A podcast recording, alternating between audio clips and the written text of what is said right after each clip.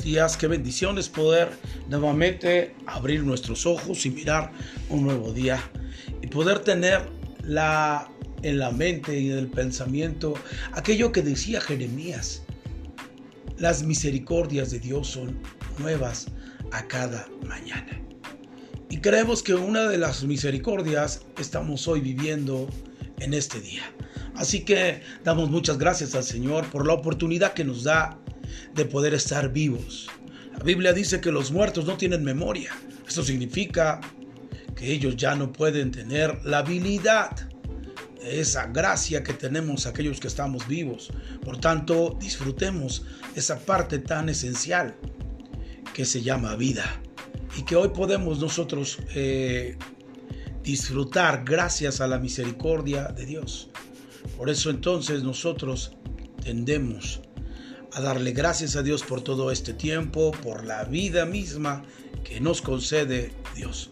Y en esta serie Conociendo a Jesús, precisamente estamos hablando sobre entender la vida del enviado, que en este caso fue nuestro Señor Jesús, la Biblia nos dice en San Juan capítulo 3, verso 16, de tal manera amó Dios al mundo que ha dado su, su Hijo unigénito, para que todo aquel que en él cree no se pierda, mas tenga vida eterna. Dios envió a Jesús para que cada uno de nosotros conozcamos precisamente la vida eterna. Así que en esta serie Conociendo a Jesús, estamos interactuando con la vida de nuestro Señor Jesucristo, escrita en el libro de Juan. Hoy nos toca leer eh, San Juan capítulo 18, verso 15.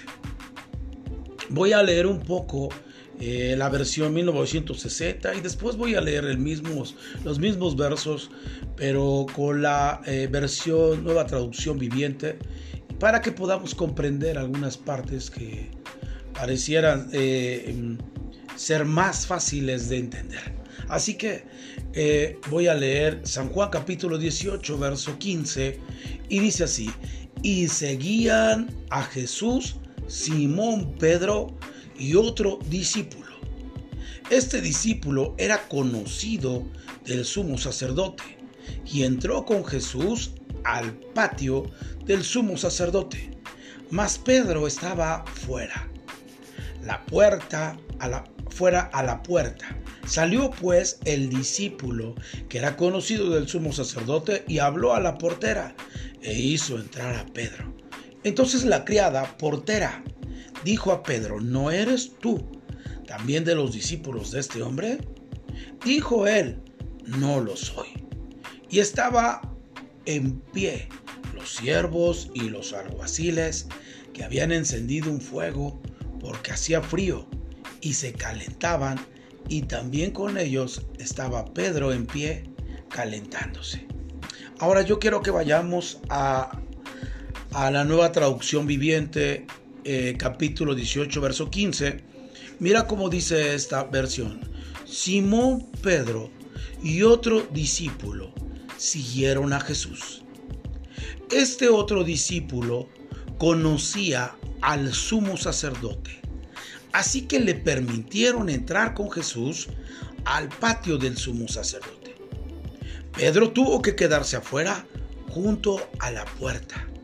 Entonces el discípulo que conocía al sumo sacerdote habló con la mujer que cuidaba la puerta y ella dejó entrar a Pedro.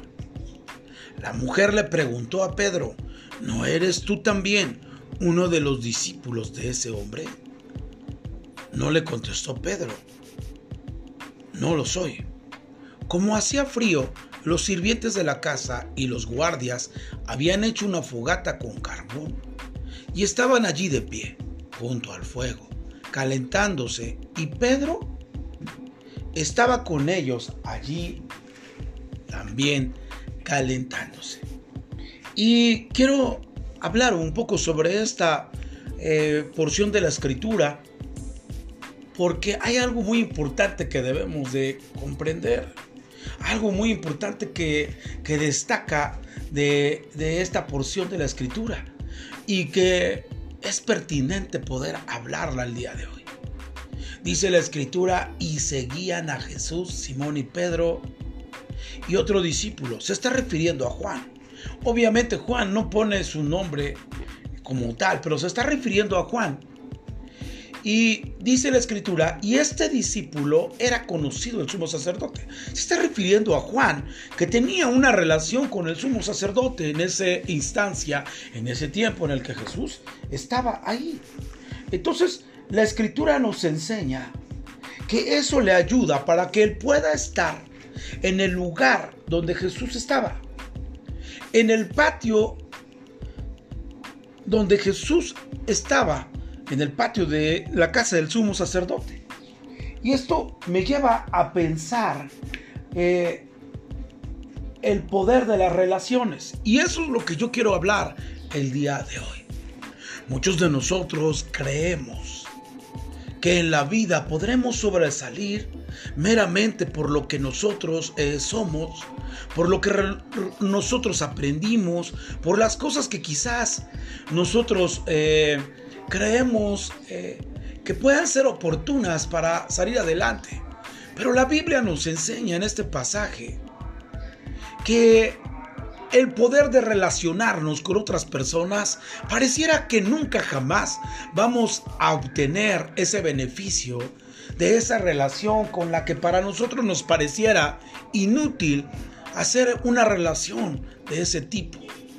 Pero esto nos lleva a pensar que el poder de relacionarnos nos lleva a, entrar en lo sorprendente de las cosas de Dios, en aquellas cosas que pareciera ser en nuestra vida que no son importantes ni prioritarias, pero sin embargo en el futuro nosotros podremos encontrar que Dios nunca se equivoca.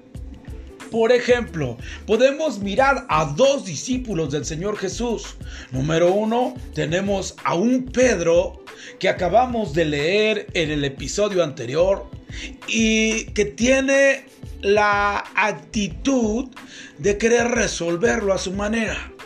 Tal es el grado que cuando viene Jesús para ser eh, eh, eh, tomado y, aprendido en, ese momento, Pedro saca su espada y le, y, le corta la oreja a Malco. Ayer hablamos que Malco, la palabra Malco en el griego es majo y, major, y la palabra major es rey. Y esto hablaba de que estaba muy cerca de, la vida de, del sumo sacerdote. Sin embargo, esto no los iba a llevar a nada. Y Jesús le dice en Lucas, basta ya. Le dice a Pedro, guarda tu espada. Y entonces Jesús toma la oreja de Malco y es sanada de manera milagrosa. Recuerdan el, eh, eh, ayer que platicábamos sobre ello, pero hoy nos da una enseñanza de que Pedro quizás no podría relacionarse de la manera en la que se relacionaba con todos los demás. Y eso es lo más, importante que debemos de comprender. Pedro no tenía la capacidad, él creía que todas las cosas las podría hacer porque él era valiente, fuerte, porque él era enérgico, porque él era joven. Y él tiene ese pensamiento que a veces es un pensamiento de inexperiencia, que es un pensamiento que a veces no procede del corazón de Dios y que a veces lo podemos encontrar en Asael, cuando va persiguiendo a un capitán del ejército de Saúl y de repente Abner le dice a Asael, párate, no me sigas persiguiendo, porque seguramente yo te mataré.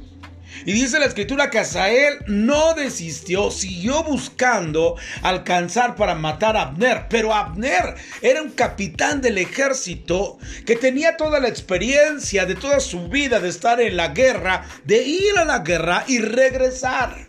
Porque aquí hay una cosa muy importante, dice una, una palabra, no se vanaglore el que dice que va a la guerra.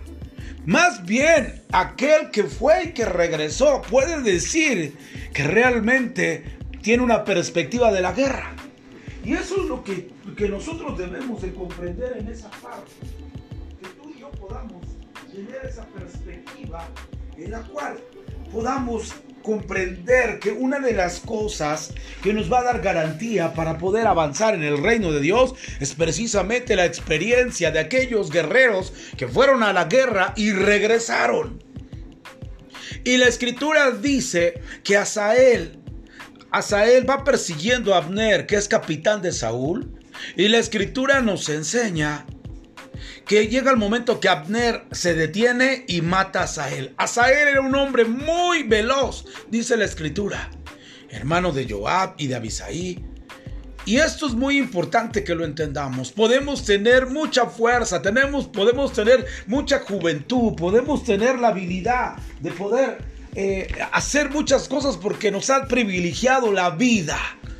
Somos jóvenes, tenemos esa perspectiva de, juventud, pero siempre necesitamos relacionarnos para aprender, porque Dios nos abrirá las puertas precisamente como en este pasaje acabamos de ver. Este pasaje dice que Juan era conocido del sumo sacerdote y esto me habla de que tenían una relación entre ellos. Y ahora ese poder de relacionarse le está funcionando a Juan porque le hace permanecer cerca de Jesús. Si nosotros recordamos esa parte tan esencial en la cual tú y yo podamos comprender que una de las características de Juan es precisamente esa perspectiva en la cual Juan le gustaba estar cerca de Jesús.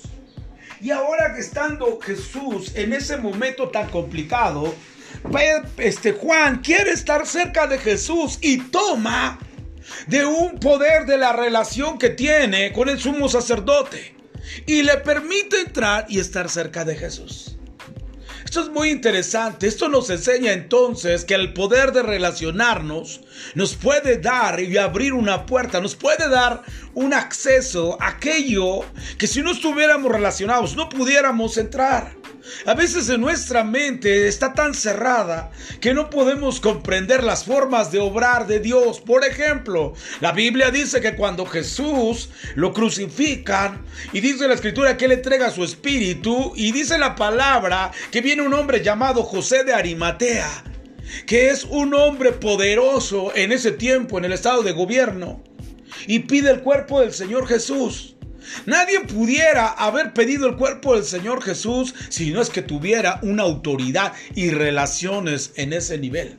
Y yo quiero decirte lo siguiente, y todo esto está bajo el control de Dios, pero tenemos que ser sensibles.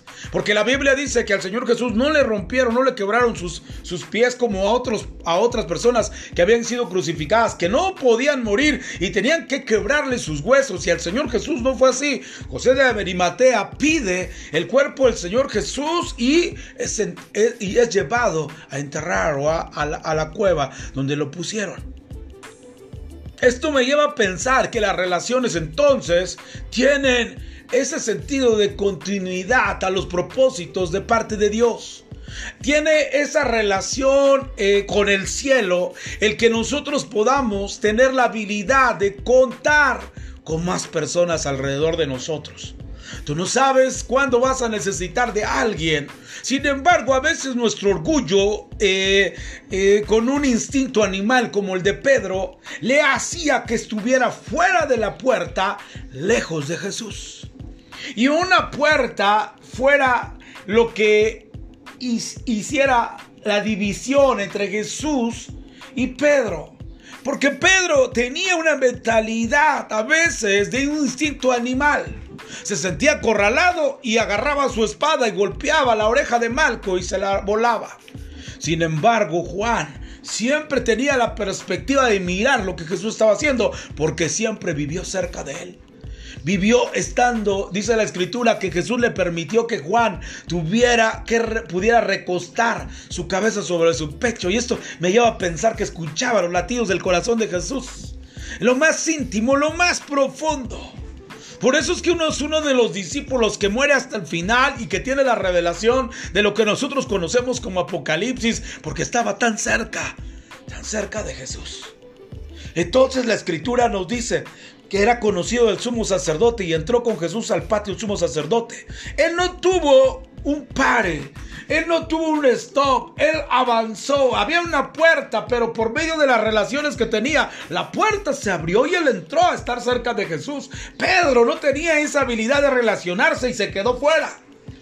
Qué importante es relacionarnos con todos. Escuché hace mucho tiempo una persona, un pastor que tenía 80 años y seguía pastoreando y tenía gran éxito en cuestión a su iglesia dirigiéndola. Y él dijo claramente esto, es mejor tener amigos que enemigos. Y qué tremendo que esto de tener amigos es relacionarnos con muchas personas, tener esa capacidad de entendimiento en que solos a veces no podremos y que por eso Dios ha proveído de gente alrededor de nosotros para que fortalezcamos y llegamos, lleguemos al lugar y el propósito donde Dios nos llamó.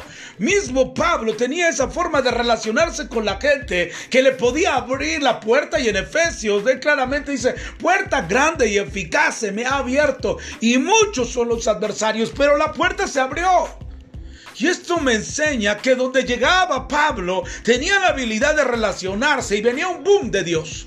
Venía el poder, el dunamis de Dios para poder fluir en ese momento en el que se requería de las relaciones. La Biblia dice que cuando viene naufragando llega a un lugar, eh, a una isla, y, y, esa isla dice la palabra de Dios que llegan, están haciendo una fogata, y mientras Pablo quiere ayudar para que la fogata no se apague. Toma un pedazo de, un árbol y, entonces dice que al momento de, de echarlo, una víbora se le pega en la mano a Pablo.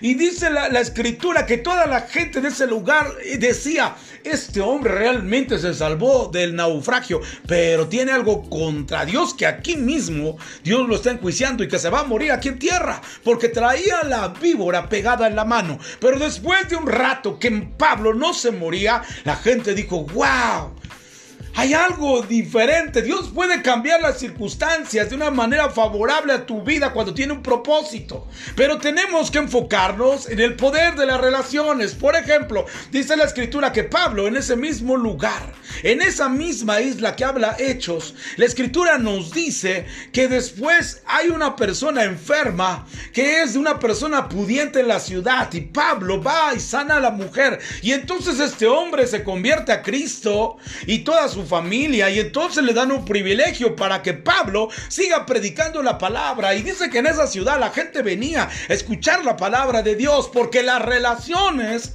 nos van a abrir puertas. Y ese es el punto. Pablo predicó y después de ahí se fue. Lo trataron bastante bien en esa isla. Que hoy en día esa isla sigue existiendo. Pero quizás a lo mejor ya no se acuerdan del evento de Pablo. Sin embargo, la enseñanza que yo te quiero dar es que el poder de la relación nos abre puertas. Mas Pedro estaba afuera. Mire bien, Pedro era valiente, fuerte, pero estaba afuera. Pedro podría enfrentarse a cualquiera, pero estaba afuera. Pero el poder de las relaciones la tenía Juan y estaba dentro. Y entonces mismo Juan va y le dice, salió pues el discípulo que era conocido el sumo sacerdote y habló a la portera y hizo entrar a Pedro. Y entonces la criada eh, eh, la criada del portero dijo a Pedro, ¿no eres tú también de los discípulos de este hombre? Y dijo, no lo soy. Mire qué tremendo. O sea, el poder de relacionar que tenía Juan con el sumo sacerdote le permite entrar a Pedro. Y cuando Pedro ya está adentro, donde aquella puerta le oponía para poder estar cerca de Jesús, ahora lo está negando. Eso es lo que yo quiero que tú puedas entender. A veces las relaciones nos va a llevar a intimar, conocer, aquellos que están cerca de nosotros y sabremos cómo ellos pueden proveer para el camino de Dios en nuestra vida con un consejo, con una palabra de ánimo. Pero a veces nosotros nos, nos, estamos en una esquina, nos arrinconamos y no queremos saber nada y creemos, nos convertimos en una víctima diciendo, es que Dios, eh, nadie está conmigo. Y esa era la misma actitud de Elías. Elías dijo, todos eh, se han ido, solamente quedo yo. Y entonces vino la palabra a su mente de, de parar el orgullo y la soberbia. Le dijo, no, no, no, no, no, no, no solamente quedaste tú, hay muchos que no han doblado sus rodillas a Baal. Eso es muy interesante. A veces creemos que entramos en un espíritu de víctima, creyendo que todo nos pasa a nosotros y que nadie está con nosotros. Y no hemos entendido que el poder de la relación tiene que ver con la dinámica tuya en la que tú debes de comenzar. Si tú no comienzas en relacionarte con los demás, jamás de los jamases puedes ir delante de Dios y decirle que estás solo cuando Dios te dio la capacidad te dio el tiempo y el momento para relacionarte y esas relaciones te abran puertas. Pero sin embargo, a veces estamos como Pedro. Queremos entrar a los golpazos, queremos entrar a romper orejas. sin embargo, el Señor nos dice, basta ya. No se trata de peleas, se trata de que entiendan la forma en la que yo actúo y la forma en la que Dios trabaja poderosamente, relacionándose. Jesús entraba en diferentes lugares y se relacionaba. Entraba en casa de un Simón, eh, curtidor, y hacía una relación. Y ahí había gente que estaba ahí con ellos. Él se relacionaba con todo el mundo. Esa era la eficacia de un gran ministerio que tenía el Señor Jesús. Tanto pequeños como grandes, como ricos como pobres, tenía la perspectiva de relacionarse con ellos.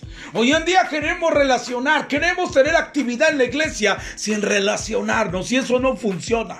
Habrá puertas que tendrás cerradas que no van a poder abrirse si no es que puedas entender el poder de, de la relación. Y eso es lo que nos enseña este pasaje de la Biblia.